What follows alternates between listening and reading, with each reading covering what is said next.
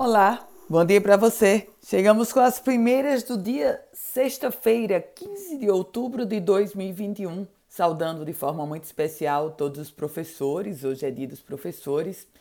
E olha, falando sobre vacinação, porque o Rio Grande do Norte vai realizar amanhã o dia D da campanha de multivacinação para promover a atualização da caderneta de vacinação de crianças e adolescentes menores de 15 anos isso com o objetivo, com o foco em melhorar as coberturas vacinais e assim reduzir a incidência de doenças imunopreveníveis, como por exemplo a hepatite, a polio e também a meningite. CPI com quebra de sigilo bancário e telefônico. Está fechando o tempo por lá. Isso porque a Comissão Parlamentar de Inquérito da CPI da Covid-19 na Assembleia Legislativa aprovou a quebra dos sigilos telefônico, telemático, bancário e fiscal do secretário executivo do Consórcio Nordeste, Carlos Eduardo Gabas. Carlos Gabas, que foi intimado para depor a CPI, conseguiu mandado de segurança e com isso até foi na CPI, mas ficou calado. O governo do estado enviou para a Assembleia Legislativa, minha gente, uma mensagem alterando o estatuto penitenciário do estado para transformar a atual escola penitenciária em academia de polícia penal. Essa proposta foi assinada pela governadora Fátima Bezerra. O governo está propondo a atualização da vinculação orgânica do setor à Secretaria Estadual de Administração Penitenciária.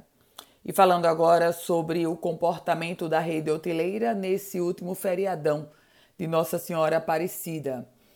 A ABIH, Associação Brasileira de Hotéis, da Indústria de Hotéis, divulgou o balanço sobre o feriadão e o Rio Grande do Norte registrou uma ocupação de 68% na sua rede hoteleira. Trago informações agora sobre o programa CNH Popular. O Departamento Estadual de Trânsito, o DETRAN, começou um mutirão para atender os beneficiados do programa CNH Popular, que tem como finalidade concedeu o documento, a carteira de habilitação para pessoas carentes. Esse mutirão ele está sendo direcionado tanto para os exames médicos quanto para os psicológicos. E esse mutirão vai até hoje. Oportunidade de emprego. A Universidade Federal Rural do Semiárido, a UFESA, está com processo seletivo para professor substituto. Seis vagas disponíveis. Os profissionais atuarão nos campos de Pau dos Ferros, Caraúbas e Angicos, isso nas mais diferentes áreas. E se você quer todas as informações sobre esse processo seletivo, basta ir no site da própria UFESA da Universidade Federal Rural do Semiárido. E falando agora sobre nacional, porque a CPI da Covid-19 no Senado deverá apresentar, ao final dos seus trabalhos, uma série de propostas para aperfeiçoar a legislação. E uma das propostas que vai ser apresentada pelos senadores tem como objetivo proibir que operadoras de planos de saúde prescrevam medicamentos considerados ineficazes. Uma outra proposta prevê o pagamento de uma pensão de mil reais para órfãos de vítimas do coronavírus.